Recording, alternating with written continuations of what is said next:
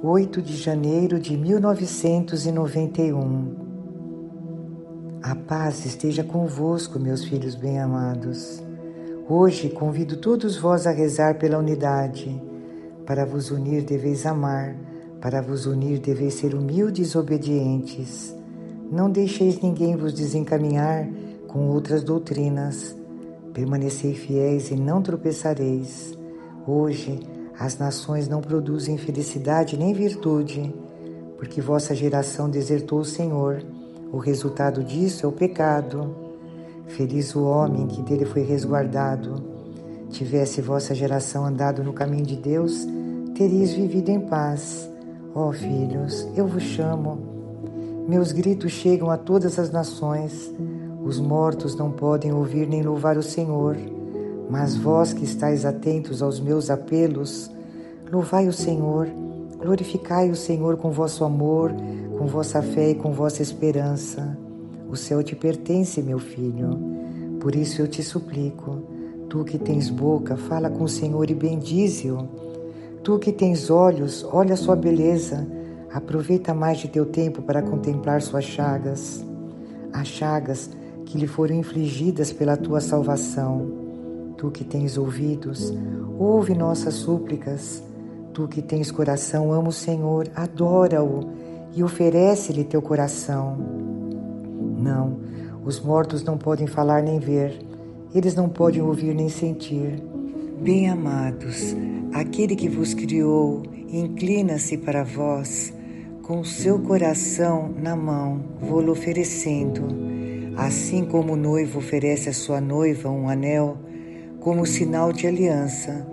Também o Santo vos oferece o Sagrado Coração como sinal de seu amor para vos desposar.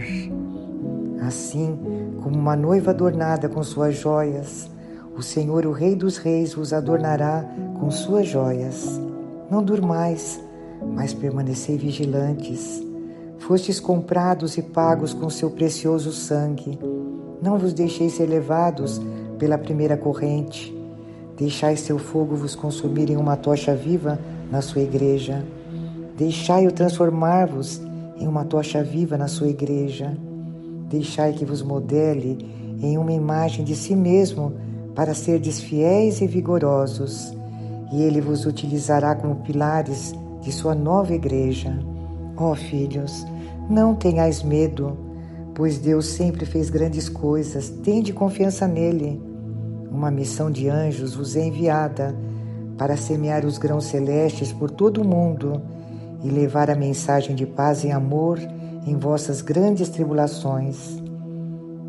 Esses grãos serão acolhidos como chuva em solo sedento.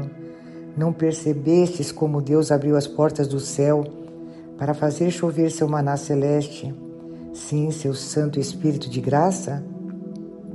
O Todo-Poderoso compadeceu-se de vós e disse: Deixai meu povo comer, deixai-o comer o pão do céu.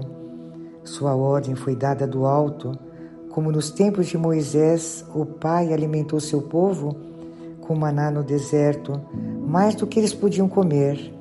E Jesus, seu filho, não multiplicou os pães e os peixes? As multidões não comeram tanto quanto quiseram? E hoje, porque alguns de vós surpreendeis de o Espírito Santo descer com força total sobre vós, a fim de alimentar vossas nações com esse maná celeste? Oh, quão pouco conheceis a Santíssima Trindade! Aflitos e famintos, não sereis deixados jamais, nem sereis abandonados a vagar famintos nesse deserto. A escuridão de vossa era não durará para sempre Vossos pecados logo serão purgados, e a besta logo será paralisada, e junto com seu clã rastejará na poeira, porque a luz daqui a pouco aparecerá no horizonte. Este será o grande sinal. Por isso, se teus pés ainda hesitam entre o bem e o mal, reza para que eles não te conduzam à tentação. Se teu coração ainda se recusa a cantar um cântico de amor ao Senhor, reza para que o maligno não te engane. Se teus olhos evitam olhar para o céu buscando as coisas celestes, reza para que teu aposento no céu te receba um dia.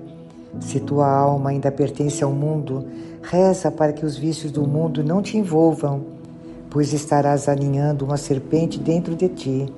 Reza com teu coração, sacrifica-te com alegria, deixa que teus trabalhos valham a pena, e eu te prometo que tua lâmpada não se apagará durante a noite. Tende sede de Deus, eu zelo por todos vós, e neste exato minuto inclino-me para vos abençoar.